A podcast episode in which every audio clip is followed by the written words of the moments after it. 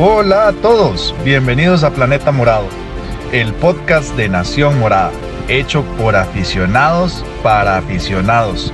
En este podcast hablamos sobre la realidad actual del Deportivo Saprissa y su historia.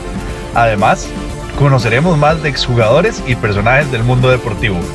Em, hola, hola morados, bienvenidos a un episodio más de Planeta Morado, el podcast de todos los apricistas. Les hago una pregunta a todos. Eh, siempre que compramos las entradas al estadio, eh, algunos de ustedes se perdían buscando el asiento en el que se querían, en el que estaban ubicados. Hoy tenemos unos invitados muy especiales que se dedicaban a hacernos la vida un poco más sencilla cuando llegábamos a apoyar al campeón nacional. Con ustedes estamos hoy José Pablo Serra, uno de los administradores de la página, junto con mi compañero Alonso Angulo, y hoy vamos a estar entrevistando a los sapriguías. Así que, Alonso, permito que, te introduzcas un momento y vamos con nuestros invitados especiales del día de hoy. Claro, muchas gracias, José. Eh, bueno, yo soy Alonso Angulo, como ya muchos me conocen. Eh, soy el presidente de Nación Morada y es un gusto tener a, dos de los miembros más fieles que tuvimos en, el grupo de sapriguías por allá del 2013-2014 sufrimos, nos alegramos, celebramos, eh, nos enojamos juntos durante todos esos partidos. Eh, y es un honor para, nosotros tenerlos como invitados y, explicarles un poquito lo que fue este proyecto que, que nos encantaría que volviera a, a, surgir, pero ahorita en estos momentos va a ser bien difícil por temas de, de pandemia. Bueno, Muchas gracias a la invitación de, Nación Morada de los compañeros Alonso y José Pablo Serra y no, muchas gracias por el espacio de, uno de los proyectos más ambiciosos que, y exitosos que tuvo Nación Morada, como lo fue Sapriguías. Entonces, gracias por el espacio y también darle la bienvenida a los compañeros Esteban Noces y a Keila Milton que nos acompañan muy amablemente el día de hoy. Entonces, esperamos contar mucho de lo que fue la experiencia Sapriguías y, y de las personas personas que asistieron al estadio entre 2013 y 2015, lo más seguro es que se acuerden de nosotros. Ya después de 2015 ya el proyecto eh, no estaba en funcionamiento, pero si fueron al Estadio Nacional, fueron al Estadio Ricardo Saprisa, en especial en lo que fue eh, servicio de platea, servicio de eh, gradería también en sombra y lo que eran las explanadas donde hoy hay comidas. Y si alguna vez les aplicamos una encuesta, éramos nosotros. Entonces, muchas gracias por el espacio. Perfecto, perfecto. Muchas gracias, Caro. Entonces vamos con eh, lo principal. ¿Cómo nació Saprillías? ¿Cómo fue ese inicio eh, con, dentro de la institución morada? Bueno, para comentar un poco, yo fui coordinadora desde el 2013 hasta el 2015 y de manera resumen para contar un poco, eh, Saprisa estuvo remodelando su estadio, lo que fue entre el, trayecto de 2012-2013, tal vez la gente puede recordar cuando se quitó el techo, cuando se cambió de la gramilla artificial vieja a la gramilla artificial nueva después, ¿verdad? Ya pasamos a gramilla natural.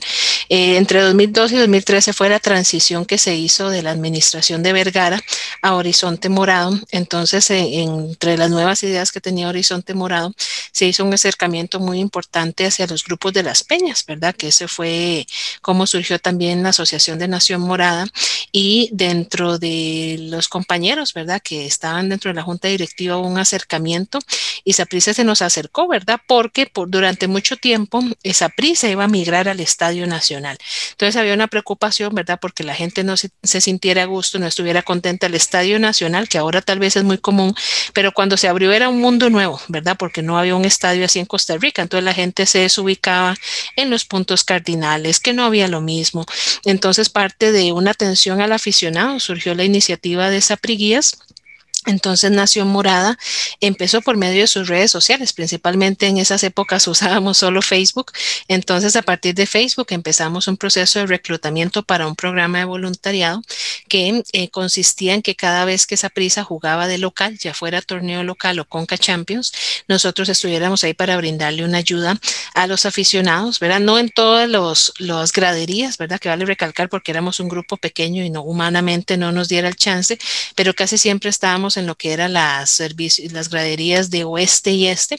Entonces así surgió esta idea, aficionados, ayudando a aficionados, ¿verdad?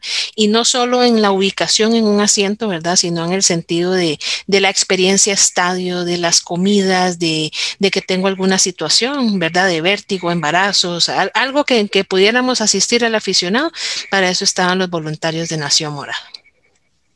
Excelente, excelente. Yo lo recuerdo fielmente. Cuando iba al estadio me ayudaron un par de veces y se los agradezco. Este, le quisiera preguntar a Esteban y a Keila cómo, cómo se dieron cuenta ustedes de los apriguías, cómo fue ese proceso para entrar, eh, cómo, cómo, cómo, fue que todo esto les llamó la atención. De mi parte, este, muchas gracias por la invitación. Eh, yo me di cuenta a través del Facebook, este, revisando pues páginas moradas que uno tenía, conociendo otras páginas, encontré la página de Nación Morada y revisando pues las publicaciones que hacían, eh, vi que tenían un grupo de este, voluntarios que estaban iniciando lo que era este, la experiencia de este, ayudar, ¿verdad? De ser parte del estadio, de ser, parte sí de esa prisa, digámosle, y ayudar a los, a los aficionados a acomodarse pues en sus asientos respectivos y de ahí pues tomé la iniciativa o la decisión, perdón, de, de involucrarme, de pedir este, que me aceptaran y poder este, asistir. Y de ahí pues contacté a Caro y Caro pues fue la que me incluyó. Recuerdo exactamente el primer día en que me dijo, vamos. Eh, simplemente yo dije, voy para el estadio, pero hoy voy a, a esto, a esto, a esto. Y fue realmente una experiencia bastante bonita el, el haberse encontrado la página y haber encontrado esa, esa publicación, ¿verdad? Excelente, excelente. Keila, ¿cómo fue tu experiencia? Eh, bueno, buenas noches, muchas gracias por la invitación. Eh, bueno, para mí fue súper vacilón porque yo iba al estadio bastante, demasiado. En ese momento iba con, con el muchacho que era mi novio, ¿verdad? En su momento, eh, se llamaba Vidal. Entonces resulta que siempre como que eh, íbamos a plateas porque la verdad nos gustaba mucho y yo me acuerdo que eh, un tiempo como que no volvimos a ir por un tema ahí de, de, presupuesto. Eh. Entonces me acuerdo que siguiendo la página de Nación Marada, ¿verdad? Que sí seguíamos, yo que siempre ando ahí navegando por las redes, encontré el post ese que estaban solicitando, ¿verdad? Que se unieran más chicos chicas, ¿verdad? A la iniciativa y me acuerdo que escribí y nos y yo, bueno, yo fui la que hizo la inscripción de los dos y yo dije, bueno, nos vamos a inscribir. Y resulta que, bueno, hablé con Caro y ahí coordinamos y el primer partido que al que estábamos como convocados fue el clásico de que hubo en el Estadio Nacional, el 4 a 4.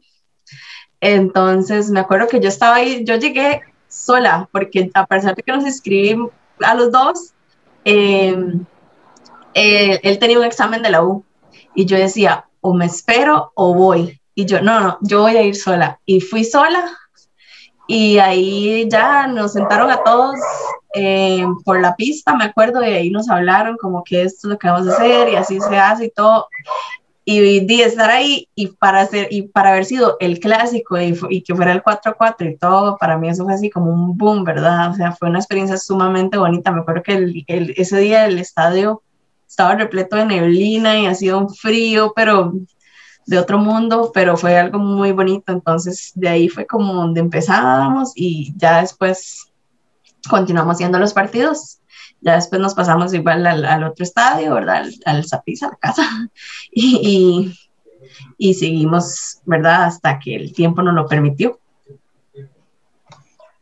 Buenísimo, ¿Y cuál, buenísimo. ¿Y cuál fue mm, tu mejor experiencia en, en, en Keila? Y también para Esteban. Y bueno, la verdad para mí ah, hubieron muchas cosas muy chivas porque al inicio me daba como miedillo, ¿verdad? El tema de, de estar en el estadio y como de la exposición y demás.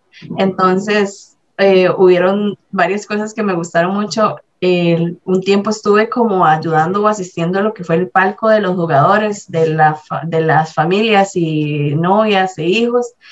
Y, era súper bonito porque, bueno, me acuerdo una vez un jugador dejó a los hijos a mi cargo y me dijo, ¿cómo es que no ha llegado mi esposa? Y me, usted me puede hacer el favor de cuidármelos.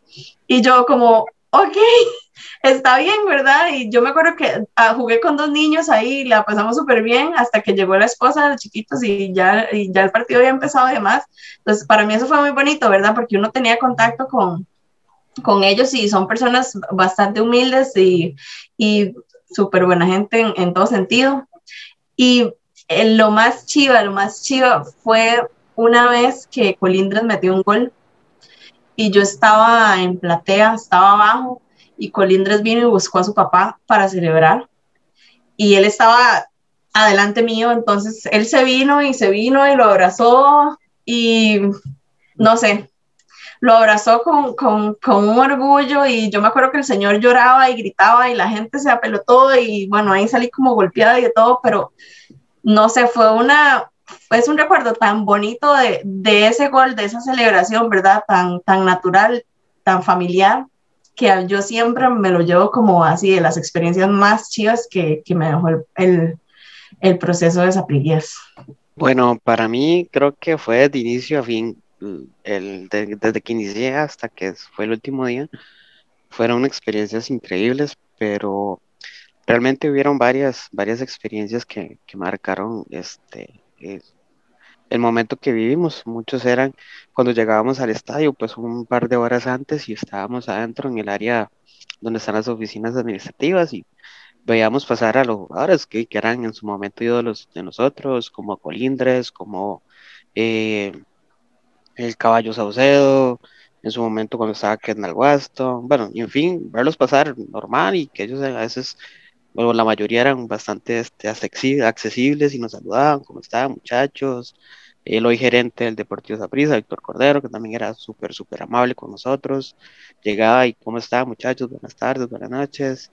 Pero para mí creo que una de las experiencias más impresionantes o más bonitas fue cuando ganamos la 30. El llegar horas antes al estadio este, fue increíble porque uno se sentía como si uno fuera el que iba a jugar porque llegaba y se prepara, nos preparábamos, realmente nos preparábamos para, para empezar a, ayudar a la gente a acomodarse. Las horas previas a, ese clásico fueron increíbles. El haber tocado la cancha, el haber estado dentro de la cancha minutos, horas antes de, del partido, algo para mí fue increíble porque, bueno, yo he sido morado fanático desde, niño y haber que estaba en la cancha y para mí era increíble, ¿verdad? Era un sueño totalmente hecho realidad, poder sentarte en las butacas y demás, y, todo, todo desde que empezamos a llegar al estadio hasta el final, hasta que nos fuimos a dormir a la casa, ese día de la 30 fue algo increíble, la verdad es que nunca lo, lo voy a, olvidar, nunca lo voy a cambiar por, por nada por ahorita. Además, otros partidos que tuvimos consecutivos después a, a la 30, a la 31, que jugamos la final contra Heredia también, que fue una loquera total. Eh, fue algo increíble también, todos esos partidos este, de finales que tuvimos fueron bastante bonitos, ver a la gente pues eh, agradecida con uno porque le ayudaba a encontrar el campo, eh, por solucionarle que mira, esta persona se sentó donde yo voy, todo ese tipo de cosas, este, la gente a uno se lo agradecía al final del partido o durante el partido, era bastante bonito saber que uno de alguna u otra forma este, ayudaba al equipo ¿verdad? A que la experiencia que tuvieran los aficionados dentro del estadio fuera este, bonita, ¿verdad? Porque mucha gente tal vez venía tarde y quería sentarse a ver el partido, entonces uno estaba ahí y, les ayudaba pues rápido a sentarse, a acomodarse, porque cuando uno va al estadio no quiere perderse pues ningún, ni un minuto, ¿verdad? Y menos tal vez si es un partido bueno, un clásico, o contra Heredia, o el que sea, uno quiere llegar y sentarse rápido y ver y, entonces creo que la gente se sentía bastante agradecido con, con uno, ¿verdad? En ese sentido, pero sí el momento más exacto creo que fue este, la 30, definitivamente. No, yo sí también este, quiero marcar esa, esa 30, que fue, fue algo em, súper especial para mí. Porque yo me recuerdo, de hecho yo estaba con, con ustedes en esa, en esa, en esa final. Y lo que menciona Esteban es sumamente importante, el hecho de, tener un ambiente final, poder estar dentro de la cancha, viendo todos los preparativos, no solo de, nosotros como Zapriguía, sino también del mismo club, ver a todo el mundo ahí corriendo, preparando toda la, logística, estar desde adentro es súper diferente a vivir una final en, en la gradería. Y, y, la mojada que nos pegamos fue épica. Eh, pero ¿Cómo llovió ese día? Por amor a Dios, ¿cómo llovió? Se cayó el cielo ese día. Ese día se cayó el cielo por completo. pero de todos felices, yo creo que más bien esas, e, e, esa lluvia representó el estado eh, de todos los morados cuando, cuando terminó ese, ese partido, de, porque éramos de todo el estadio prácticamente llorando este, de la felicidad por tener esa 30. Y, y, sí, fue algo muy, muy especial, porque de hecho recuerdo que anduvimos por varios lados porque no, no, no encontrábamos un espacio para, para, nosotros en el estadio, porque estaba tan lleno que no encontramos un espacio para, para podernos sentar. Entonces fue hasta como... Como el, segundo, el segundo tiempo, sí. Fue el segundo tiempo, como los primeros 10 minutos tal vez, hayan transcurrido y, y encontramos un campo en Sol Sur para poder terminar de ver el partido tranquilos. No, no, totalmente. Yo comparto también con, con Esteban y Alonso la, la, 30 porque algo muy cierto que dice Esteban es que nosotros nos preparábamos como un jugador más, ¿verdad? Desde llegar y saber y, y nos alistábamos, ¿verdad? De, desde que los jugadores entraban, cuando había partidos importantes venían en el autobús, entonces nosotros teníamos ese privilegio de, de ver las cosas que no ve el aficionado regular, ¿verdad? De que en paz descanse nuestro querido amado Gabriel Badilla, siempre pasaba y nos saludaba y nos decía cómo están. Yo tuve muchas oportunidades de hablar con él que nos decían, ¿qué son ustedes? ¿Qué hacen? ¿Por qué están aquí? A modo de las primeras veces en el Estadio Nacional y ya después eh, ya sabía quiénes éramos, entonces siempre nos saludaba, ¿verdad? De Kendall también, Colindres, eh, Saucedo. Y se me van otros jugadores que siempre que pasaban eran muy amables y, y sabían, perdón. Pecho Polar. también, también. Entonces pasaban y, y, nos, y nos saludaban, ¿verdad? Y sabían que, que, éramos parte de la institución.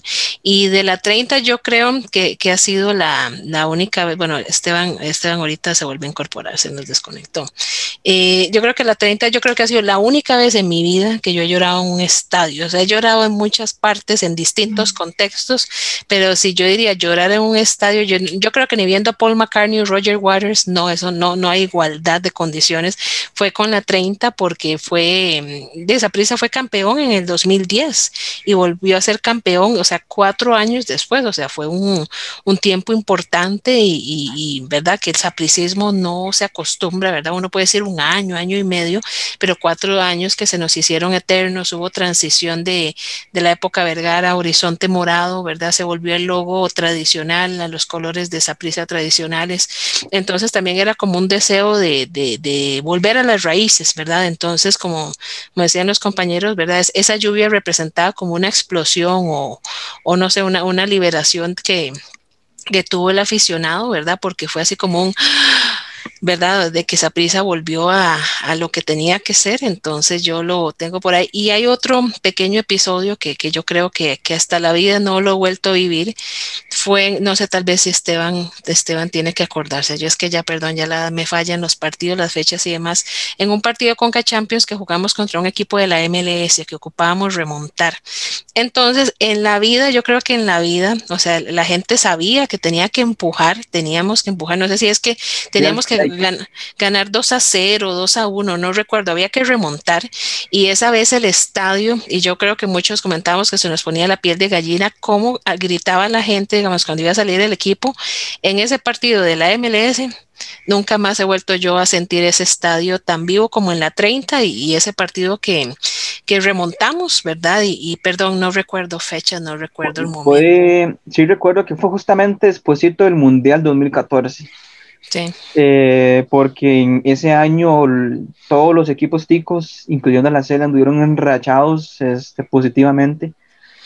Eh, y, y, sí recuerdo que fue meses, pero sí, como dos o tres meses después de, de, del Mundial del 2014. Sí, y ese día la taquilla se vendió toda, digamos, el día de la 30, este, este remontada, ¿verdad? O sea, había partidos que ya, o sea, la taquilla, ¿verdad? Estaba vendida, entonces el día que jugamos contra, bueno, si fue el Real Salt Lake, estaba totalmente vendido, entonces no sobraba un espacio ni en las plateas, o sea, siempre lo, los espacios que sobraban eran en los soles, ¿verdad? Norte y en sur, entonces yo creo que yo me quedaría con, con esos dos momentos de, de la locura del estadio.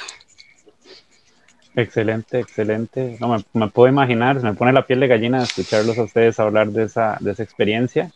Y uno la vivió eh, del, del, lado de los aficionados, ¿verdad? Y recordamos todos con gran alegría la, el campeonato número 30, sin, sin lugar a dudas. Y de hecho, bueno, dale. Yo recuerdo que, bueno, en el primer podcast de, de, de, de, de Planeta Morado, el, mismo Juan Carlos Rojas nos mencionó, nos mencionó una experiencia eh, que realmente el partido estaba programado para el domingo, en la tarde. Y ese domingo, que era el día siguiente al, día del partido, ese domingo fue cielo despejado completo. No cayó ni una gota de lluvia.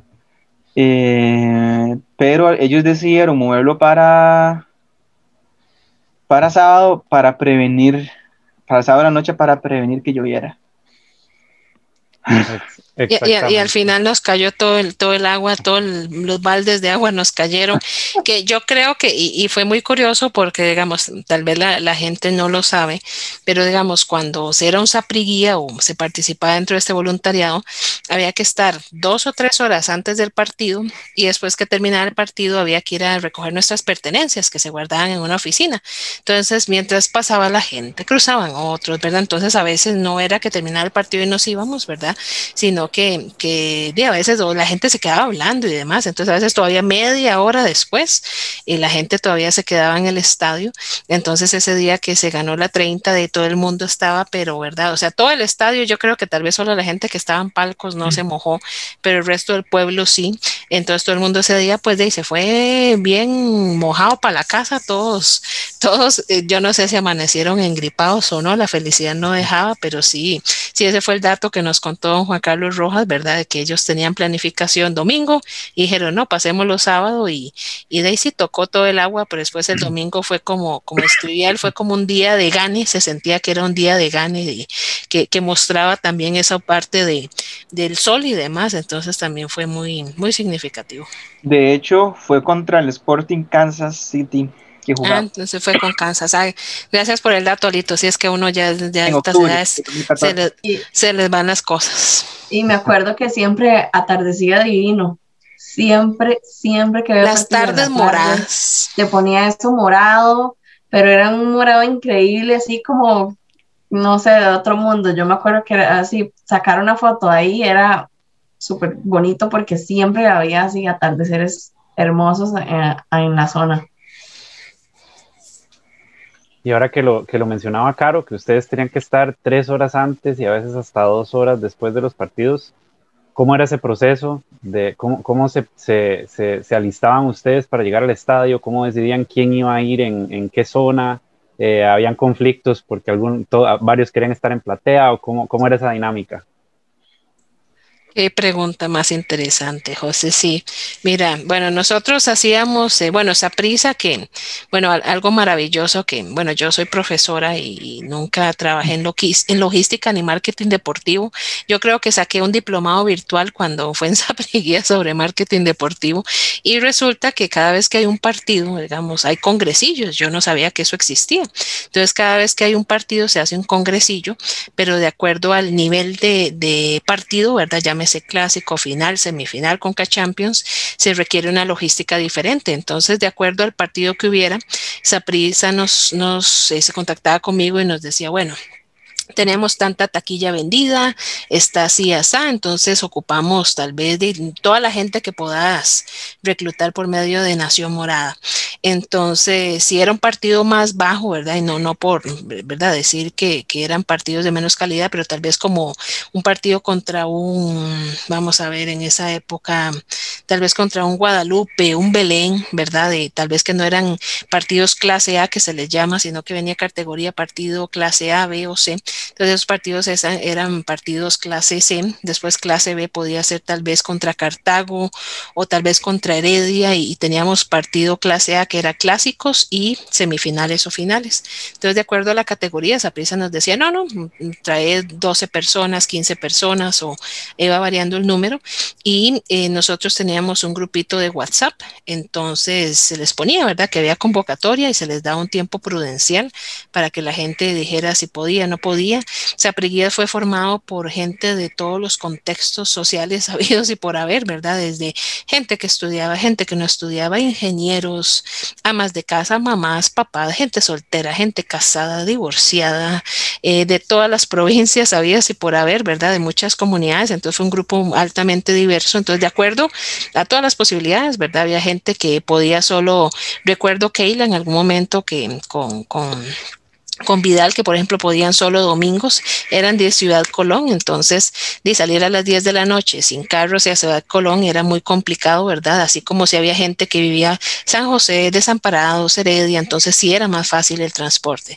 Entonces, de acuerdo a eso, nos acompañaban a veces 12 eh, personas y yo era la que escogía quién iba para cada sector o de acuerdo a la habilidad eh, o características personales que hacían, ¿verdad? Por ejemplo, Keila, eh, que puedo decir hasta la fecha que es una, una, persona muy amistosa, muy amable. Entonces, si requeríamos como un apoyo a jugadores o demás, como ella decía ahora en palco, entonces yo sabía que yo podía confiar en ella porque la podía mandar.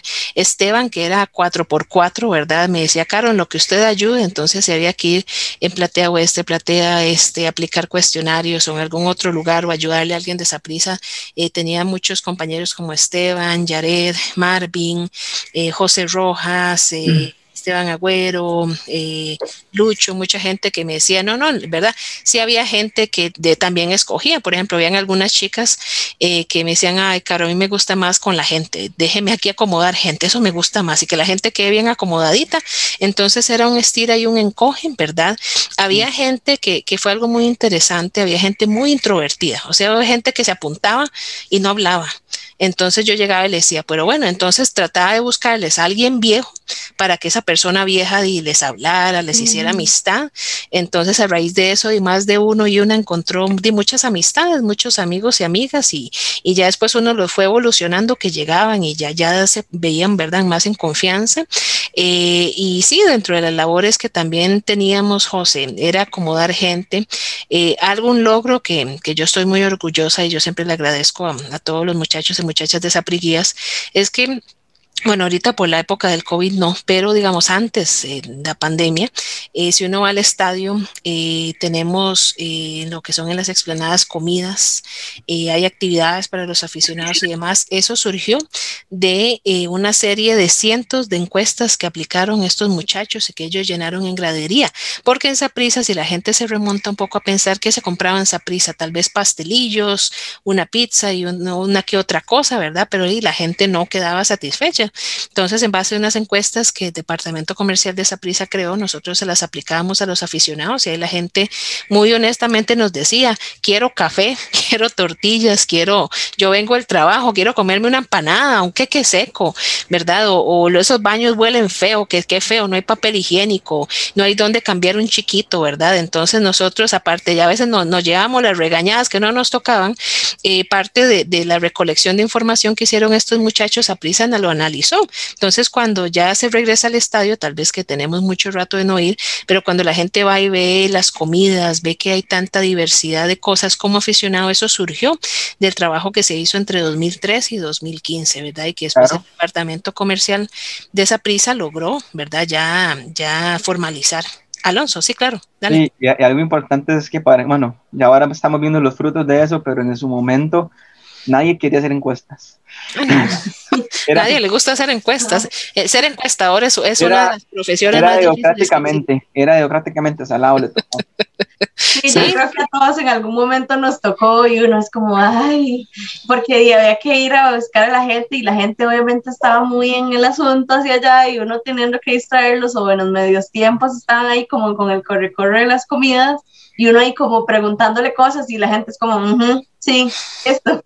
Yo me acuerdo, me acuerdo esto del café, que siempre es mi anécdota de, de, de, chica resentida, que una vez eh, en paz descanse Gabriel Badilla me pidió café.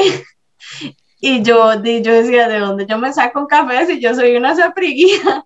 Y yo le dije, es que nosotros no damos café, dice, pero consiga café, no sé qué, y yo, fue eso así como de que uno dice, ¿de, de dónde me saco un café, verdad? Y después ya vino como la diversidad de comidas y demás, entonces di, tal vez en su momento alguno tiene algún antojo y, y tal vez se podría conseguir si fuera el caso, ¿verdad? Pero me acuerdo en ese momento vino así como ocupo café y yo, alto ahí, ¿verdad? Entonces sí, pero me acuerdo de eso de las encuestas, que sí, en algún momento a, todos nos tocó y, y, ay, cómo dolía. Y, una parte de la estructura, como que está explicando Caro, era, era casi siempre, se tenía por sectores, por zonas, entonces se tenía un líder por persona y se hacían grupos este, que iban a, iban a trabajar con ese líder, entonces cualquier pregunta que tuvieron esa prilla se le hacía a ese líder. Y si ese líder tenía dudas, y la que mandaba en ese entonces era Caro. Caro era la que, la que al final eh, tomaba la decisión si involucraba a prisa o, o, o qué más hacía. Bueno, yo, yo, no, yo no he dicho oficialmente en Planeta Morado, pero yo soy la teacher. Entonces, si alguien me va a mandar saludos buenos o malos en Nación Morada, yo soy la teacher. Y entonces, algunas veces, José, yo tuve que aplicar las de la teacher en Sapriguías, usted ha visto que hay un chiste que dice, voy a separar ese grupito de la esquina que habla mucho. A veces me tocaba separar al grupito que hablaba mucho, porque, digamos, el, yo creo que uno de los desafíos más grandes es de siempre trabajar con gente es la gente. Entonces, en algún momento, cuando, digo, voy a ser muy honesta, había momentos que no teníamos nada que hacer, porque digamos, un partido que te digo, Saprisa Belén, Saprisa, no sé, Pérez Celedón, ciertos equipos, ¿verdad? Y la gente o no llega o hacía mucho frío o está lloviendo, entonces llega muy poquita gente o la gente no llegaba. Entonces, imagínate nosotros dos horas antes, el, el, estadio se abre una hora antes del partido y la gracia era que, yo creo que Keila se acuerda, uno conocía los fiebres que llegaban una hora antes, que en este era un, un abuelo y el nietito, que tenían una bandera que siempre ellos ponen entre norte y este, que hay una bandera morada y blanca, entonces el señor y que es socio con el nieto, ese señor estaba abriendo literalmente literalmente la puerta cada partido en casa. Entonces ya pasaba y nos saludaba y se metía. Entonces la gente mayor sí que tiene esa costumbre de, irse muy temprano. Entonces, el momento que no teníamos que hacer nada, pues la gente sacaba fotos, eh, eh, hacía cosas y demás, ¿verdad? Pero en algún momento sí, Di verdad, no fue, no fue mucho, ¿verdad? Pero sí en algunos momentos y a veces sí se nos pasaba la mano en el sentido que a veces se nos olvidaba que estábamos brindando un servicio y que era un voluntariado, ¿verdad? Entonces di, yo ya tenía como decirles ahí como la maestra con la niña pochita y como a ver, chiquitos, chiquitos, acomodémonos y demás, pero igual la gente siempre fue muy, muy colaboradora y después no, la gente se acomodaba y también una parte muy importante que, que yo creo en Nación Morada siempre que hicimos fue revolver a la gente. Entonces había gente que hacía obviamente mancuerna entonces, por ejemplo, yo sé que Esteban tenía su mancuerna y demás, entonces a veces les tocaba los tres juntos, a veces dos, a veces uno, eh, o verdad, dependiendo, a veces eh, había gente que me decía, ay, caro, hoy me puede poner con, con verdad, con los chiquillos, y, entonces no, ahí, ahí, se acomodaba y todo, ¿verdad? Entonces al final tratábamos de darle vuelta. Había hermanos y hermanas, entonces a veces a los hermanos los dejábamos juntos, a veces a las hermanas también las separábamos, ¿verdad? A las parejitas. Así también había ahí, había, había, eh, también ahí surge el amor en estos procesos desde gente joven. Imagínese usted meterse a un grupo de sapricistas y, y usted desde, se encuentra un montón de gente con, con, sus mismas ideas. Ya con solo que usted conozca gente que es sapricista, ya eso dice cosas muy buenas. Entonces también surgió uno que otro corazón ahí en el aire. Entonces también uno, uno veía que decía, usted me puede poner de aquel lado, usted me puede poner por acá. El romance que salía así. esos romances. O uno que llegaba en noviado lado y más bien los separaban. Ah, sí, también, sí, también, Keila, porque Keila cuando no se me distraiga. Keila, Keila tenía, estaba emparejada con, con, con un muchacho, entonces también, ¿verdad? Como para forzar a la gente a socializar con otros, para que no fueran tan peguillas, movíamos a la gente. Entonces, cada partido, José, era, era una dinámica, una dinámica distinta. Igual, eh, debo decir que hubo gente que se metió y no le gustó, ¿verdad? Hubo gente porque sí, y yo creo que, que Esteban y Keila no me dejan mentir que era un trabajo físico muy importante, porque imagínate, era un trabajo donde no nos sentábamos y, y de es más, hasta tenis. Yo les decía, chiquillos, tráiganse unas buenas tenis. Nosotros en Nación Morada hicimos un esfuerzo muy grande de siempre brindarle un refrigerio a los muchachos, que lo hicimos y salió de nosotros con todo el corazón del mundo. Entonces tratamos de dar unos sanguchitos, unos pastelitos y algo, ¿verdad? Porque había gente que se venía desde, desde el trabajo, entonces a veces no nos daba chance como de, de irse a comer algo, un café o demás. Entonces, eh, eh, era un esfuerzo. Entonces yo tenía gente que se enojaba conmigo y me, y me decía, así muy honestamente, ¿qué cochinada es esto? Mejor, para eso mejor me quedo en la casa. Entonces yo les decía, no, no, de, esto es, esto es un voluntariado, venga, prueben. Si le gusta, continúe. Y si no, de, de- si no, de no, muchas gracias, ¿verdad? Pero si hubo gente así como ellos que les encantó, eh, hubo gente que, de, que, que dijo que no, que de mejor para eso, o de, nos tocaban aficionados, gente de como todo, ¿verdad? Gente que llega enojada, gente más amable, gente más malcriada. Entonces, al, al primer conflicto que tal vez eh, llegaba alguien y le decía, eh, ay, no, yo no estoy disconforme con Saprisa. Imagínate, José, ¿qué hacíamos? De usted está disconforme con Saprisa como institución. De nosotros no éramos parte de una junta directiva. Entonces, una vez llegó un señor y me dijo, ¿por qué? Me dijo, ¿por qué hicieron el estadio tan alto? Y yo decía, de no sé, irme a devolver en el tiempo a hablar con don Ricardo Saprisa y preguntarle a don Ricardo Saprisa por qué hicieron, porque me dijo, es que me da vértigo. Entonces yo le Ah. dije, entonces yo le dije, no, señor, con mucho gusto podemos ubicarlo en platea, ¿verdad? Pero de si también usted tiene un padecimiento, y lo ideal siempre es buscar algo y demás. Sí, pero es que a mí me gusta como se ve arriba. Entonces, ¿verdad? Y uno no tenía de dónde, ¿verdad? Decirle, bueno, ahí está bien, ¿verdad? Sino que me decía, no, no, es que qué mal me administran todo acá. Entonces, al final, di uno, ¿verdad? De, también as- absorbía mucho de, de una que otra molestia que surgía de la gente, pero entonces hubo gente que se enamoró, hubo gente que le gustó y, y viceversa. Lito, adelante, perdón, ibas a, a participar.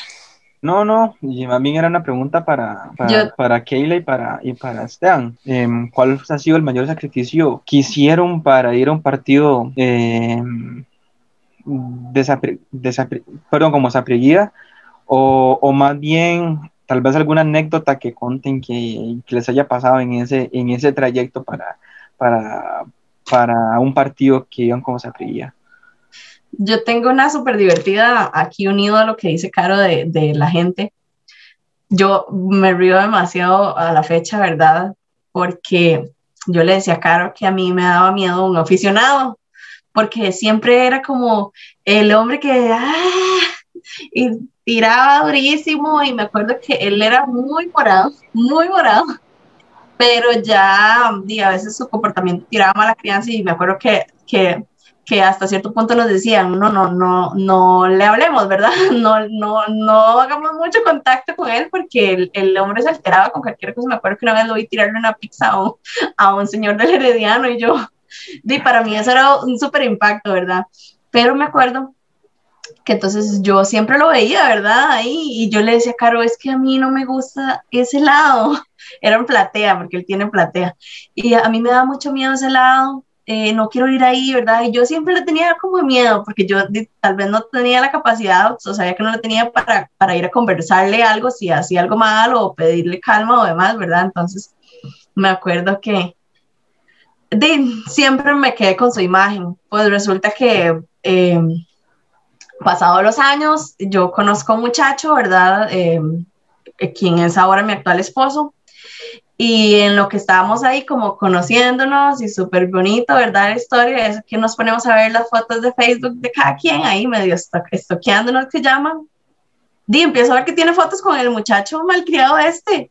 Y yo le decía, y yo, ¿qué es esto, verdad? Y yo le decía, ¿quién es? ¿Por qué usted conoce a este muchacho? Y me dice, ah, es que él es un amigo mío del trabajo. Y entonces siempre eh, eh, fue con el que, el que me llevó, de hecho, una vez a un partido de la celda. Me dice, entonces somos muy amigos, ¿verdad? Y por eso tenemos tantas fotos. Y entonces yo dije, ay, pero es que este es el muchacho que a mí me da miedo. Y, y, entonces me decía, ¿cómo? ¿Que usted le da miedo? ¿Lo conoce? Y yo decía, es que es el muchacho del Estado y el que me da miedo. Y a, a la fecha, digamos, eh, al tiempo, cuando lo conocimos, ellos iban a Mejengas y de todo, y ya yo lo conocí, y di, él, él hizo una cosa en el estadio y así, súper morado y todo, pero al final di, terminó siendo como un amigo más de, de mi esposo y es una, di, es una anécdota súper vacilona porque yo lo veía él y yo lo tenía así como encasilladísimo, ¿verdad? Del, del morado aquel empedernido y, y, di, terminar conociéndolo y coincidiendo con él y me acuerdo que al final iba como todos los sábados a Mejengas y así, entonces era así como esa, esa, esa parte de, de, desapliquillas que, que siempre me dio susto estar en esa parte del estadio por esa persona y al final terminar diciendo como que era un amigo cercano de, mi actual esposo y, y, y, convivir con él en, actividades ajenas y, ver la realidad de la persona, ¿verdad? afuera del entorno del estadio también. Entonces, eso fue así como, es una anécdota que siempre me hace mucha gracia.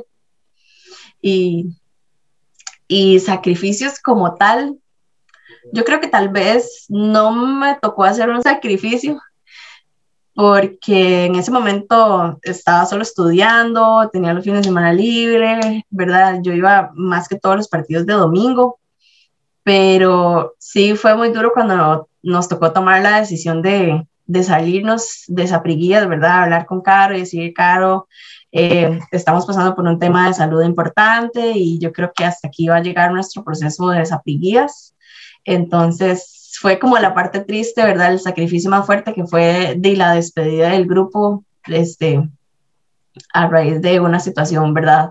Un poco más importante y, había que priorizar, ¿verdad? la salud no se compra con nada. Eh, y fue así lo más fuerte que nos tocó en, en el proceso. Claro, claro, me imagino. Y, Costa Rica es un pañuelo, ¿verdad? Qué interesante que conociste al, al amigo de tu actual esposo así. Eh, y ahora nuestro compañero Esteban, contanos cuál fue ese sacrificio y esa, anécdota, como la que nos contaba Keila, de, tu parte, eh, tu experiencia como zapillía. Anécdotas, sí tengo bastantes, tanto a nivel con los aficionados como con, el grupo, ¿verdad? En ese caso con, con aficionados muchas veces me tocaba llegar y, y tener que mover a gente que ya estaba viendo el partido, que estaba acomodada recuerdo que una vez me tocó mover a gente que era del bando rival, de los de, los de por allá, ¿verdad? De, de la agonía. Y no les gustó mucho, pero ahí había que darle campo a la gente que, que, tenía su campo. Entonces, este, a veces la gente se molestaba, ¿cómo? ¿Por qué? Pero cuando la gente ya ve revisada su boleta, decía, ah, ok, perfecto, no, está bien.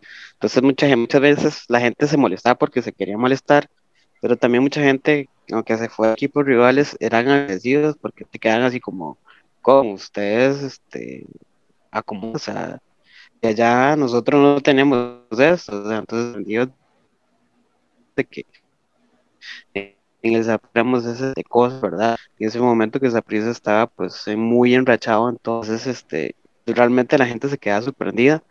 Y anécdotas, pues con los compañeros eran montones, ¿sabes? Cuando decía Caro que se ahí a la espera de, de que empezar vacilando, hablando, estás contando anécdotas. Eh, más bien, Caro nos decía, ¿qué están haciendo? Van, pónganse en vivos, ahí viene gente. A veces a uno se le iba la, la, pájara, como dicen, por estar hablando y estar vacilando. Contra las, una, creo que fue una final contra Heredia, que fue primero en casa, la 31, estábamos celebrando. El gol cayó súper rápido, yo estaba con, con mi compañero, con Marvin, me le, me, le, me le, subí los hombros y boté los lentes. Yo dije, ya le boté, ya le quité los lentes a este muchacho, yo tengo que pagar unos lentes, por dicha. ¿no? Entonces, como una anécdota como de susto y de vacilón, porque, porque sí, fue bastante, este, con la 30, estamos, este, como por el banco de, de del Zaprisa y cayó el gol de Hansel Labrados y, y lo único que no acató fue abrazarse a la persona que tenía a par y eso tenía momento a, a una compañera que se llamaba Helen y simplemente nos abrazamos como por, como por cinco minutos de la emoción porque sabíamos que, que ese gol era el nos iba a dar la, la 30 entonces fue bastante divertido pero anécdotas saben montones realmente fueron montones. Y sacrificios creo que no creo que valía la pena a veces llegar a la, la tarde, perdón, en la noche a la casa, cuando era un partido un miércoles o un sábado en la noche, valía la pena llegar a las, a las 11 de la noche a la casa, tal vez con un poquillo de peligro, pero, pero valía la, la, la pena hacer el, el sacrificio de, de, dejar tal vez a la familia o dejar este, cosas que hacer eh, por ir al estadio, o sea, a mí no, a mí no me importaba, de hecho, actualmente a mí no me importa si tengo que ir partidos y hay reunión familiar, yo, yo, yo prefiero el partido, o sea, y si, si tengo que salir con alguien, prefiero el partido, sonaré muy, muy morado, muy aficionado, pero para mí, el ver un partido de prisa, aunque sea con Cartago, o sea con Sporting, lo hago. Ese, es el espíritu que tienen que tener todos los que sirven a, al equipo más grande de Costa Rica, como esa prisa. Este, les quería preguntar eh, a nivel de jugadores, porque ustedes tenían acceso a, estaban muy cercanos a, todos ellos. ¿Cuál fue tal vez ese héroe que lograron conocer o alguna anécdota con algunos de los jugadores, como la que ya nos comentaba Caro con, con don Gabriel Badilla? Este, a ver si, si nos comentan un poco sobre eso. Bueno, de hecho hay, hay, una que fue muy vacilona que esta bendita memoria, me ponen a preguntarme cosas de hace varios años y ya me avergüenza porque ya no me acuerdo. Pero no sé si, si Esteban está o no, pero bueno, una, una, creo de que en, abiertamente en, en Sapriguías recibimos dos beneficios muy grandes, ¿verdad? O sea, el primero ir al estadio era unos grandes beneficios y uno de los otros beneficios era que para ciertos partidos se nos regalaba entradas para nuestros familiares, ¿verdad? Para que ellos fueran.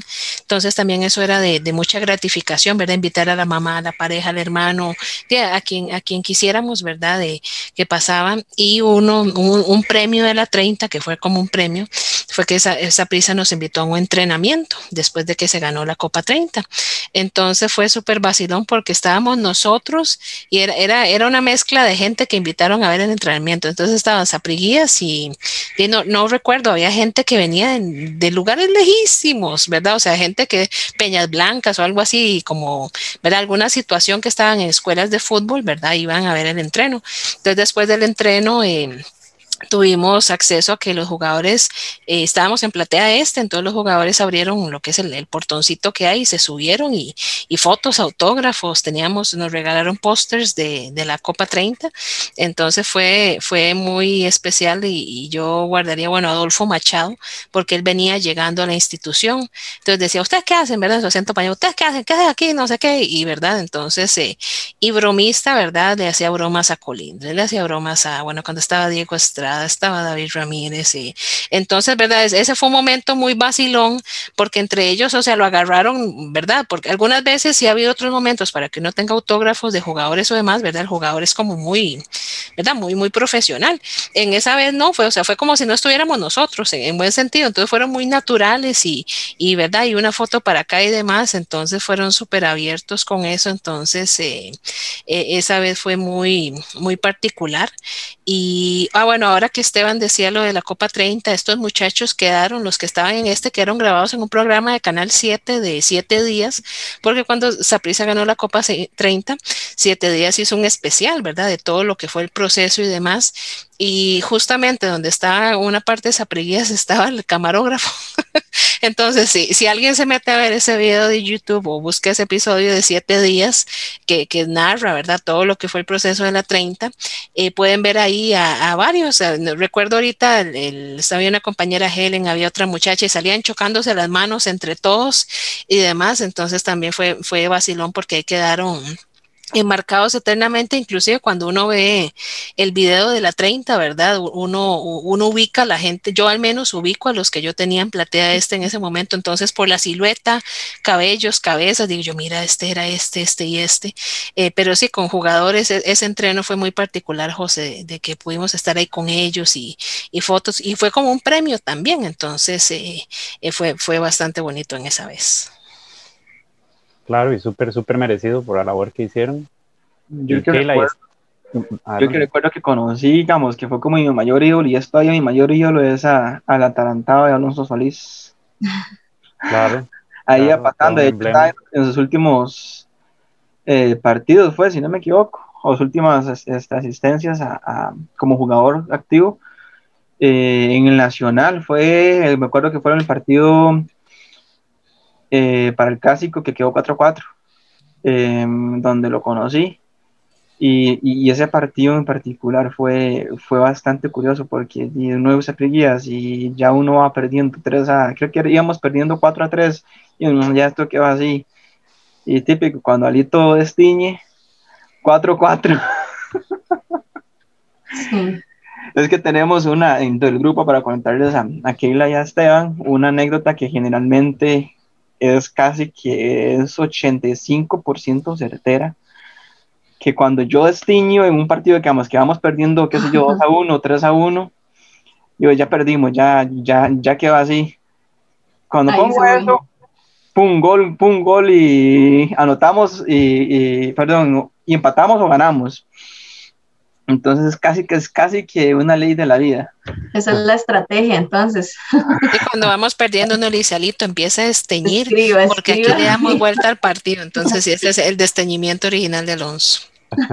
Hace el hago a propósito para ver si, si muevo eso. Sí. Invocándolas a priori. Bueno, eh, la, la, anécdota que comentábamos ahora temprano, no lo va a hacer tan gráfica, eh, ¿verdad? Como fue, pero yo me acuerdo que yo le decía a Caro, ay, Caro, es que yo no sé, me encanta Kendall Waston, yo decía, me encanta Kendall Waston, y, y de verdad, y, y, y, y me acuerdo, yo estaba siempre en palco jugadores, entonces en realidad, como les digo, compartía con, con muchos de ellos, ¿verdad? Esposas, hijos, jugadores que estaban en, eh, que ese día no jugaban, ¿verdad? Entonces siempre, más bien, tuve exageración de contacto con ellos, más bien, pero siempre, nunca tuve como con Kendall Waston, ¿verdad? Y me acuerdo que yo le, una vez Caro me dijo, tenemos que ir a dejar unas entradas y es, es para Kendall Waston, me hace favor, me acompaña, no sé qué, y fuimos y la dejamos. Y para mí él era un ídolo, ¿verdad? O lo es. Y, y yo me acuerdo que, que ese día yo le dije, Caro, como gracias por llevarme, ¿verdad? Yo estaba súper feliz y todo. Y fue una de, de, de los de las personas, ¿verdad? Que, que las que siempre en, en Saprisa le, le di mucho seguimiento. Y también con Saucedo, que mencionaba, ¿verdad? Eh, me parece una persona sumamente humilde, sumamente humana. Eh, tener, yo me acuerdo que lo agregué en Facebook, me acuerdo que hablé con su esposa, con sus hijos en su momento y eh, hasta la fecha yo lo porque yo les, yo les decía, de, me escribe feliz cumpleaños, ¿verdad? Y no es como un feliz cumpleaños ahí como yo soy de esas personas que cuando agarro en Facebook y escribirle feliz cumpleaños es como feliz cumpleaños TQM. ¿Verdad? Él, él, él, se toma su tiempo y si usted le pone gracias, él le responde y así. Entonces me parece una persona súper humilde, súper humana, ¿verdad? Y de haber compartido con él, que la verdad yo creo que no hay sapricista que no le haya agarrado cariño a él, ¿verdad? Yo creo que él se supo ganar a la afición de una manera increíble y, y que yo creo, bueno, tal vez ahorita no, pero tal vez hace unos años hubieran dicho vuelve y ahí está todo el mundo que brinca a la contentera, ¿verdad? Este, porque fue un sapricista que de verdad se, se puso la camiseta. Sí, verlo con la 30, con la bandera de Bolivia, llorando como un morado más, eso fue una imagen muy... Muy icónica. Muy icónica, que se ganó el, corazón de todos los morados imperiales, otros, y, y Amado Guevara fueron, son tres ejemplos de extranjeros que se ganaron el corazón de la afición súper rápido. Sí, entonces son como así como mis dos ah, anécdotas interesantes, ¿verdad? De jugadores. Excelente, excelente. En mi caso, ¿cuál fue la tuya? Sí, en mi caso, pues tuve el, siempre quería, pues, o quise conocer eh, a jugadores, pues, que ya estaban este, retirados, ¿verdad? Y en ese momento estaba, pues, Víctor Cordero, tuve la, la oportunidad, pues, de conocer a Víctor Cordero y estuvimos, pues, conversando cuando él pasaba por, por ahí, por las oficinas que antes del partido, creo que fue uno de los que más quise conocer por, por la categoría que siempre tuvo Víctor Cordero, ¿verdad? Por su personalidad, su profesionalismo y pues a Gabriel Caballero Badilla también, que en su momento pues estuvo eh, ahí con, con, el equipo. Eh, para mí Gabriel Badilla era uno de los que daba al 100% o el 1000% por, por el equipo y por el amor a la camiseta. Entonces, cuando estuvimos en esa pequeña reunión este, con los jugadores, el haber conocido a Gabriel Padilla fue bastante agradable. Y pues obviamente que también a los, a los demás, ¿verdad? Como Colindres, como Manfred Russell, Estrada, eh, Machado, ¿verdad? Que en su momento era, pero creo que más puntualmente por ellos, porque fueron jugadores que siempre dieron el, el 100% por la camiseta y, que usted al día de hoy creo que se le pregunta a muchos, van a reconocerlos porque fueron jugadores que realmente se llevaron a, la camisa al hombro y nunca la soltaron, ¿verdad? A pesar de que, digamos, en su momento ahora Machado pues está en otros equipos, pero eh, yo creo que si volviera al equipo fuera de los más este, eh, alabados o los más mencionados, porque Machado siempre fue uno de los que dio todo por el equipo, entonces conocerlos a ellos fue bastante, bastante eh, gratificante. Igual que Keila, yo también creo que yo tuve la oportunidad como una vez de estar en el palco donde estuvieron los jugadores. Conocí pues a varios también en su momento, a Golovio, a Jordan Smith, a Dani Carvajal. Eh, creo que fueron a ellos que los, que los pude conocer y tuve, tuve foto con ellos también en su momento. Entonces creo que esa experiencia también pues ni nadie la vive, o sea, no es cualquiera el que la vive tan, tan así, ¿verdad? Tan, tan, tan bonita y tan, tan de cerca, ¿verdad? Claro, yo, claro. Yo, yo tengo que decir que yo me arrepiento de que nunca me saqué fotos con ningún jugador. O sea, yo me da vergüenza. Y, y, y estos muchachos que, que sí tenían el chance, ¿verdad? De, de, porque, digamos, yo tenía que darle vueltas al estadio, es decir, que yo me sé ese estadio de arriba para abajo, por delante, por detrás, porque eh, de, también, digamos, yo coordinaba Sapriguías, pero también, digamos, si Saprisa me pedía algún favor, ¿verdad? O alguna situación, entonces yo andaba en el parqueo, andaba para arriba, andaba para abajo. Entonces, eh, de, yo pasaba muy ocupada, ¿verdad? Entonces, en algunos momentos yo, yo era la que menos tenía chance como de estar viendo para el ciprés, diríamos. Entonces me da una gracia porque después de que terminaba un partido, los chiquillos en redes sociales subían fotos y todos, o sea, una pelota con tal jugador y decía yo, y decía yo, ¿dónde estaba yo? ¿Verdad? Entonces sí, yo decir que me tengo que arrepentir de que nunca, nunca, nunca aproveché mis cinco minutos de fama para sacarme fotos con absolutamente nadie, pero, pero de esas son cosas que pasa y, y inclusive, digamos, el, yo decir que yo, yo cambié algo para bien, José, que me tocó y, y, como, como más, más viejita que ustedes, yo, yo no tenía un smartphone, yo, yo, me, yo me resistía al cambio tecnológico. Entonces, cuando me pasaron a ser coordinadora, yo hablaba solo por correo, yo tenía un perol de teléfono. Entonces, hasta que una muchacha de esa prisa me dijo, usted no tiene WhatsApp. Y decía yo, Dice yo, ¿para qué? ¿Por qué? ¿Y cómo? ¿Y cuándo? Entonces, mira, yo tuve que, comprarme un teléfono para Sapriguías y no porque no tuviera el dinero o fuera agarrada, pero yo, yo sí me resistía tecnológicamente a ser encontrada por la gente. Entonces, al final tuve que migrar, tuve que migrar tecnológicamente y ya después eh, eh, pasar todo WhatsApp, pero, pero esas son la, las cosillas que quedan por ahí.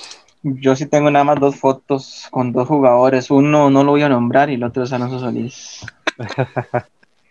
Más bien, bien, otro, la otra foto seguro la voy a bloquear para mí mismo. La, la quemé, la quemé. Yo no, pero yo siempre, eso sí es como súper curioso porque yo soy súper pega con mi teléfono y yo sé que yo agarro el teléfono y no me despego, entonces yo siempre lo guardaba, siempre lo dejaba guardado porque yo sabía que donde yo tocaba teléfono, ahí venía, eh, póngase vivo, me regañaba, algo me pasaba porque sí era como bastante dispersa, entonces tampoco tengo fotos, pero es por lo mismo de que siempre decidía como dejar el, el teléfono guardado en mis pertenencias para no estar distrayéndome. Excelente, excelente. Y les quedó, vamos a ver, como aparte de todo lo que me han contado, algún recuerdo, algo que, que digamos, se hayan, se hayan dejado de toda esta experiencia, eh, como un chaleco, una camisa que me comentaban antes de, de, de arrancar el programa, ¿cuál, ¿qué fue esa, eh, ese objeto y si no una experiencia que realmente no, les haya dejado todo este paso? Ahí vemos la camisa de Alonso, blanca y con el logo de Nación Morada. Yo, yo, tengo un chaleco, ojalá esa prisa no me venga a buscar a la casa, pero si me vienen a buscar, ya huele, ya huele a guardado, entonces para que no me lo roben, pero aquí está muy bellamente. Para los que nos escuchan, un chaleco morado que dice Sapriguía. Las, las camisas también. Sí. De la 30. Ahí está la de, la de Esteban. Esteban, esa, esa camisa icónica de, de la 30, la de los jugadores. Que dice campeones y número 30. Súper, súper bonita. Y qué, qué, dichosos, qué dichosos. Realmente este, les tengo envidia de la buena por la experiencia que, que vivieron durante todos estos años y realmente fue una labor pues muy importante porque como, como comentábamos más temprano, todos los que llegábamos apurados al estadio queríamos ser ubicados lo más rápido posible para empezar a ver el partido. José, yo tengo, tengo dos, dos, dos una, una anécdota jocosa y otra no jocosa. Adelante. Pero una, una fue en el Estadio Nacional, ¿verdad? Obviamente, yo diría que la mayoría de hombres se sorprenden con las mujeres. ¿Verdad? Aquellos mujerones que llegan al estadio esa prisa o los mujerones que andan ahí por el estadio, pero no, no creo que uno de los momentos que más me he reído en la vida de esa priguía fue que en el Estadio Nacional eh, existían todavía, no sé, eran las rumberitas o estas, las chicas ibérico, ¿verdad? Que eran las que bailaban en medio de la cancha y demás. Y está esta muchacha muy famosa, Ana Lucía Vega, ¿verdad? Que ella en su momento, bueno, yo creo que mucho antes de, creo que ahora es periodista, y ella estaba muy habituada a estos eventos y bailar y demás. entonces, ahora de NM en un Ajá, algo así. Y entonces ella en, en, era parte de algún grupo de muchachas que bailan, no me da la memoria si eran rumberitas, chicas ibérico, yo no sé qué grupo era, bimbo, no sé. Y resulta que entonces una vez... Eh, en un partido en la mañana nosotros comíamos unos refrigerios, entonces estábamos como debajo de sol norte, venía el entretiempo, entonces estábamos ahí como aturugados comiendo, ¿verdad? Y, y Saprisa metió un gol, ¿verdad? Entonces todos nos, en, en, el Estadio Nacional hay como unos sectores donde uno se puede asomar a la cancha y ver la cancha, ¿verdad? Entonces estamos todos aturugados y nos, nos corremos, ¿verdad? Y, y vemos a la cancha. Cuando vemos a alguien que viene brincando, ¿verdad? Y nos dice, chiquillos, chiquillos, ¿quién metió gol?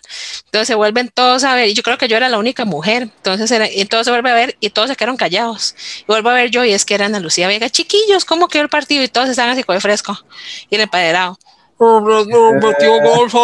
Entonces, ay, chiquillos, muchas gracias. Y ya y se fue. Entonces, todos quedaron como congelados como dos minutos porque no sabían que los había golpeado. Entonces, yo me reía, yo me reía, yo, pero ya, ya, chiquillos. Entonces, la risa era que después que Ana Lucía Vega los veía, siempre decía, ¿cómo están, chiquillos? Entonces, todos se acomodaban la camisa, el chaleco, la gorra, ¿verdad? Para que Ana Lucía los viera bien guapos. Y eh, parte también de, de, la una, de, la otra anécdota que te iba a contar eh, fue que eh, parte de, de, algunos jugadores que, que, en algún momento estuvieron en Saprisa estaban muy empapados de los que hacíamos, ¿verdad? Y nos dieron mucho el apoyo. En un momento David Guzmán, ¿verdad? nos daba mucho apoyo. Entonces yo una vez le puse a David Guzmán que lo quería mucho por Facebook, entonces él le dio like y me puso muchas gracias. Entonces cosas así, ¿verdad? En un momento los jugadores nos identificaron entonces yo sé que más de uno inclusive eh, tiene mucha acción, mucha, ¿verdad?, de reacción en lo que es redes sociales con jugadores y demás. Entonces eso también viene de, de una trayectoria de, de, todo lo que se hacía desde Sapriguías.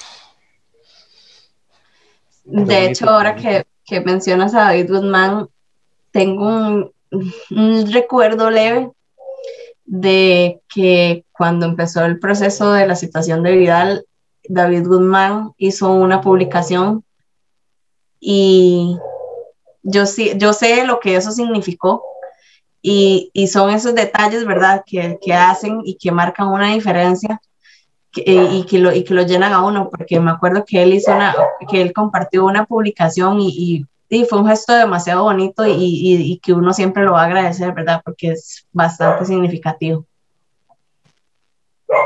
Sí, tal vez si pudieran explicarle a todos los que nos escuchan quién era Vidal y yo sé que todos ustedes quisieran dedicarle algunas palabras, así que con mucho gusto les, les cedo este espacio para que lo hagan. Bueno, tal vez yo lo introduzco y tal vez Keila puede comentar un poco también. Y el otro compañero que, que también, sí, bueno, comentarles un poco que tal vez una de, de, las cosas que más duele de trabajar con personas es cuando las personas pasan por momentos difíciles y, y en Sapriguía no, estos compañeros que ellos pasaron por, por situaciones, ¿verdad?, de, de muerte, pero eh, nosotros fuimos gente que, de que no tenía plata para ir al estadio, José, y muchas veces terminamos ayudando, pagando pases, gente que le pasaron muchas situaciones, gente que hacía colectivos para irse juntos y demás.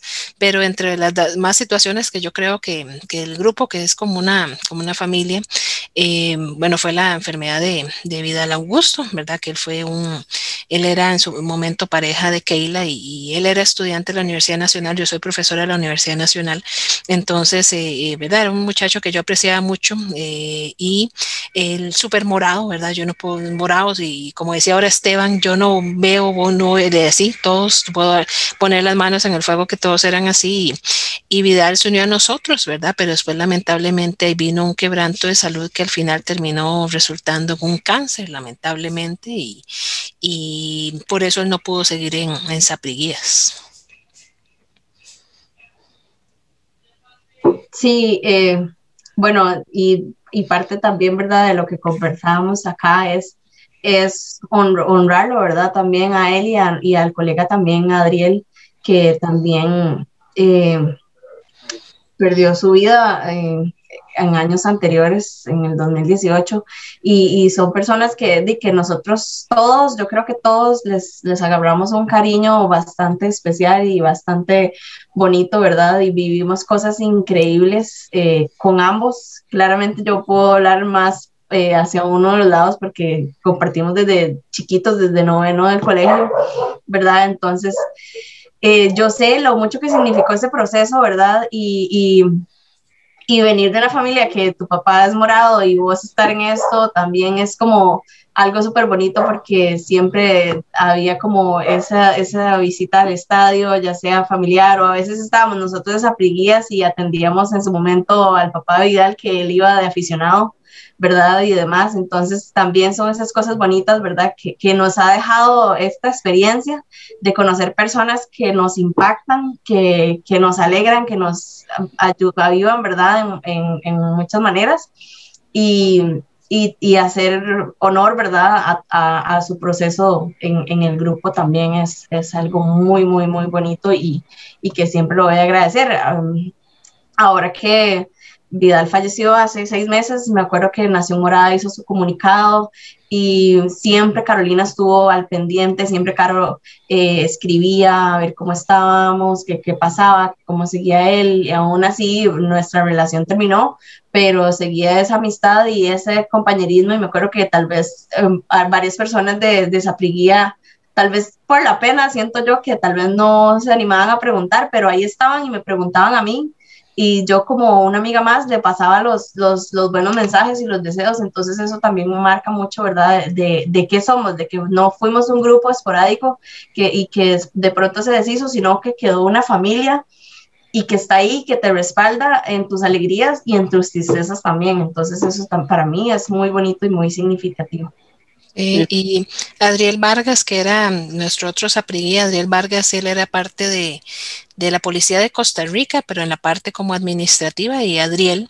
Eh, primero, quien asistió al estadio fue su hermana Sharon Vargas, que, que, lamentamos mucho que no pudiera estar hoy, y Sharon súper moradísima, y una vez me dijo, Caro, puedo traer a mi hermano, es que mi hermano es peor que yo, es más morado que yo, y Adriel iba, y Esteban, tal vez, tal vez vos puedes también hablar de Adriel, iba, ¿verdad? Uniformado, ¿verdad? Gorra, bufanda, suéter, de todo, y, y los dos, ¿verdad? Y era muy bonito, estuvieron ellos, estuvieron otro grupo de, de, hermanos, los hermanos Perlaza. Entonces era también muy bonito, ¿verdad? Cuando también trascendía a otros espacios. Adriel lamentablemente falleció en un accidente automovilístico y, y, él dejó dos hijitos, ¿verdad? Entonces también a uno le duele mucho eso porque uno los conoció en una etapa que, que fueron grandes compañeros, amigos, casi que familia. Entonces eh, a uno le duele mucho que de que ya no estén, ¿verdad? Pero como decía Keila, fue gente que impactó. Él le ayudó, los dos le ayudaron a mucha gente en sus vidas y no lo supieron, ¿verdad? Muchos aficionados que fueron ayudados por ellos, que lamentablemente ya no están y, y ojalá que sus familias puedan ver el episodio y, y, y, conocer un poco las anécdotas, ¿verdad? Que supongo que ellos también contaban en sus casas y, y saber que ellos fueron de un grupo muy importante, que la gente no se olvida, o sea, pasan a otro, a otro plano, ¿verdad? Sin embargo, la gente no se olvida y y en Nación Morada, digamos, a pesar de que ya Sapriguía no está, ¿verdad? Se les ha rendido tributo y, y no, gente muy especial. Vos, Esteban, ¿verdad? No sé si conociste a Vidal, pero yo sé que Adriel, Adriel sí, sí, pues estuviste siempre en la época que también estuvo Adriel. Sí, sí, bueno, a Vidal sí yo lo, yo lo llegué a ver. Eh, no tuve como, como el placer de hablarle mucho, pero sí lo llegué a ver junto con, con vos a tu lado, este, coordinando muchas cosas. Y sí me recuerdo pues que en su momento dejó de asistir por ciertas razones. Yo, yo recuerdo cuando él dejó de asistir y, y se comunicó que él estaba pues un poco afectado de salud, sí lo recuerdo, claro. Y de hecho que cuando se publicó que él había fallecido también me recuerdo eh, de esa publicación, claro.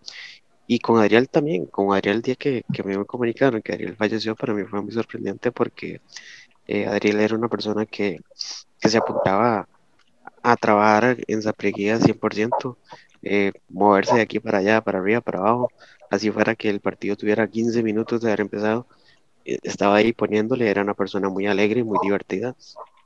Nos llevábamos muy bien junto con otros compañeros, como con Marvin Cago este, y, y Jared, fueron personas que, que, que, nos unimos bastante, que hicimos como mucha, mucho clic a la hora de, de, la amistad y estar ahí este, ayudando eh, en Zaprigías y realmente el día que, que él falleció sí fue bastante doloroso porque, como te digo, él era una persona pues que trabajaba, eh, y pues valga la redundancia, en su trabajo pues eh, al 100% y cuidaba mucho de su familia, nos hablaba mucho muy bien de sus hijos y de su hermana, conocimos pues conocimos a la hermana en su momento y también, o sea, fue doloroso para, para ella también saber que eso pasó, pero Ariel era una persona un 100% morado, de los, de los, como dicen, de los de hueso colorado, de los que no desteñían en su momento, ¿verdad? Así fuera que el partido fuera perdiendo, nosotros y Ariel apoyaba 100% al, al equipo dentro y fuera de la cancha. Era, era una persona muy, muy, muy agradable que dejó huella en muchos, en muchos de nosotros, dejó una gran este, marca como persona. Sí, muy, eh, pues yo creo que es hora más que lo que diga yo. Eh, yo conozco muy poco a Ariel y a, Vidal, entonces poco lo que puedo decir. Eh, lo poco que conocí a Vidal eh, me dio la impresión que era una persona muy alegre y que siempre eh, intentaba echar para adelante, como decimos, como decimos para acá. Eh, y en este espacio final del, de, de, este episodio, bueno, en especial, en, más que todo, todo el episodio, mejor dicho, se lo queremos dedicar eh, como a manera de tributo a, estos dos compañeros que nos ayudaron en, esta aventura que fue Zafrías. Eh, y pues es doloroso, pero eh, quedamos con, con, con, el honor de haberlos conocido, con el honor de, de, haber formado, aunque sea una pequeña, pequeñísima parte de sus días, que fue nada más dos, tres años.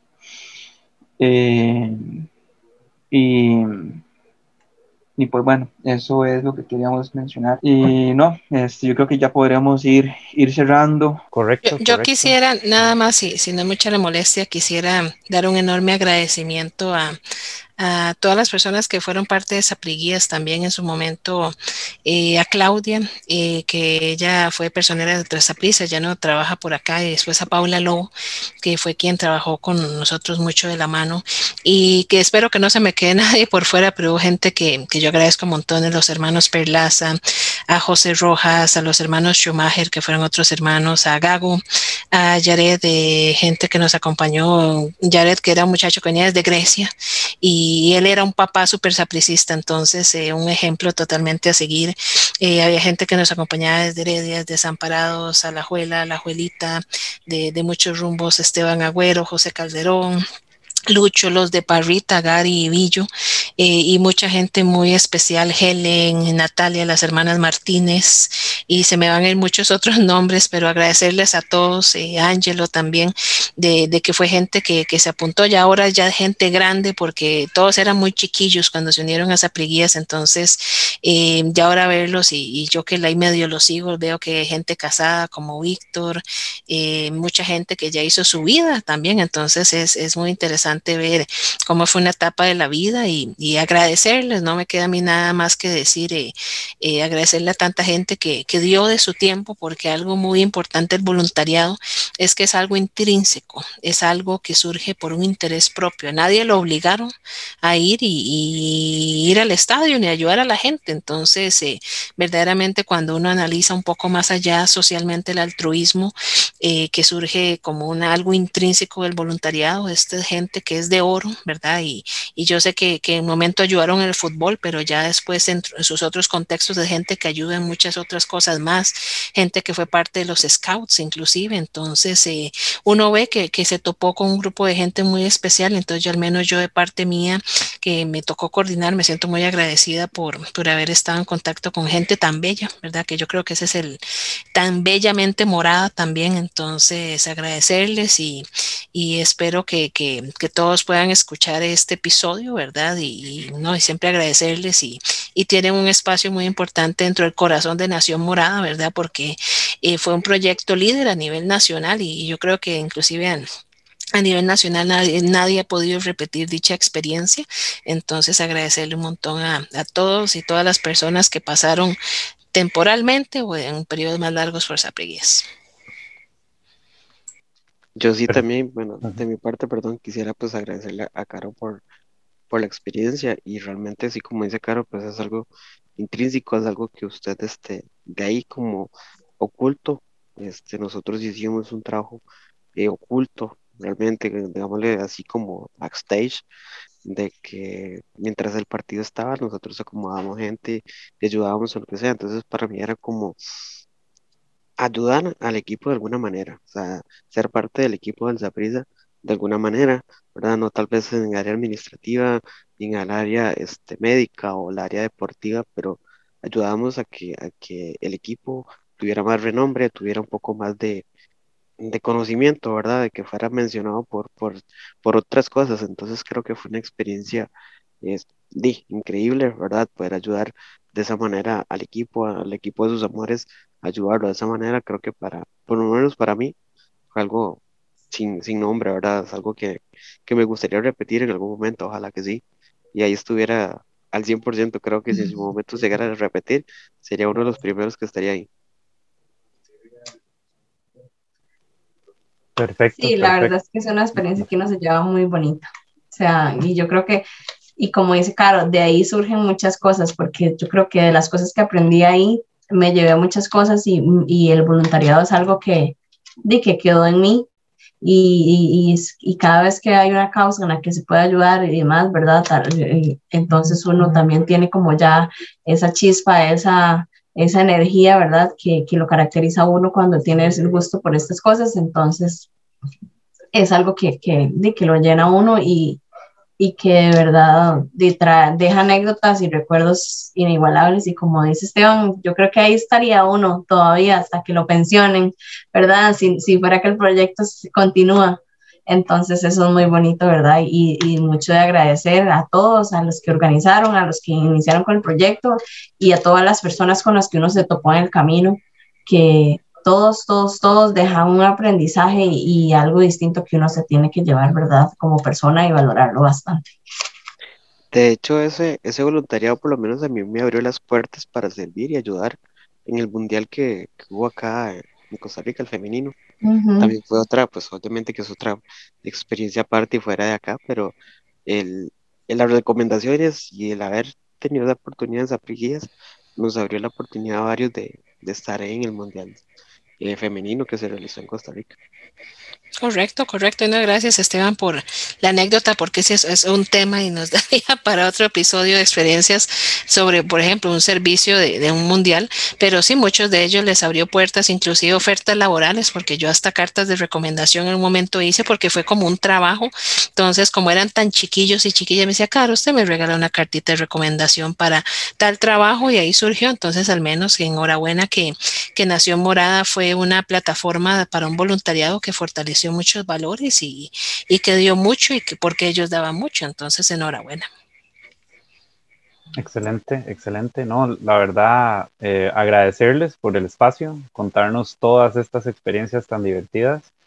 eh, ver esa, esa arista distinta, ese punto de vista distinto de esta familia morada que es más grande de lo que uno se imagina, todo lo que sucede tras bambalinas y ese trabajo tan importante que ustedes realizaron en ese, en ese periodo. Este, claramente muchos de los que fuimos al estadio en ese momento lo vamos a, recordar y esperemos que en un futuro podamos ir, eh, pues se pueda, se pueda em, rehacer esta, esta iniciativa y yo sé que muchas personas se apuntarían, yo sería uno de esos, me declaro eh, de antemano eh, voluntario para si volvieran los afiguías. Em, y sí, nuevamente agradecerles por, por, el espacio. Muchas gracias a todos los que nos han estado escuchando. Eh, los invitamos a que escuchen todos nuestros podcasts y los que están por venir. Tenemos siempre muchas sorpresas y esperamos que les haya gustado esta, esta, esta visión distinta o este ángulo distinto de todo lo que somos los, los morados y nos vemos en un próximo episodio. Muchísimas gracias. Gracias, hasta luego. Gracias, gracias, hasta luego. Gracias, hasta luego.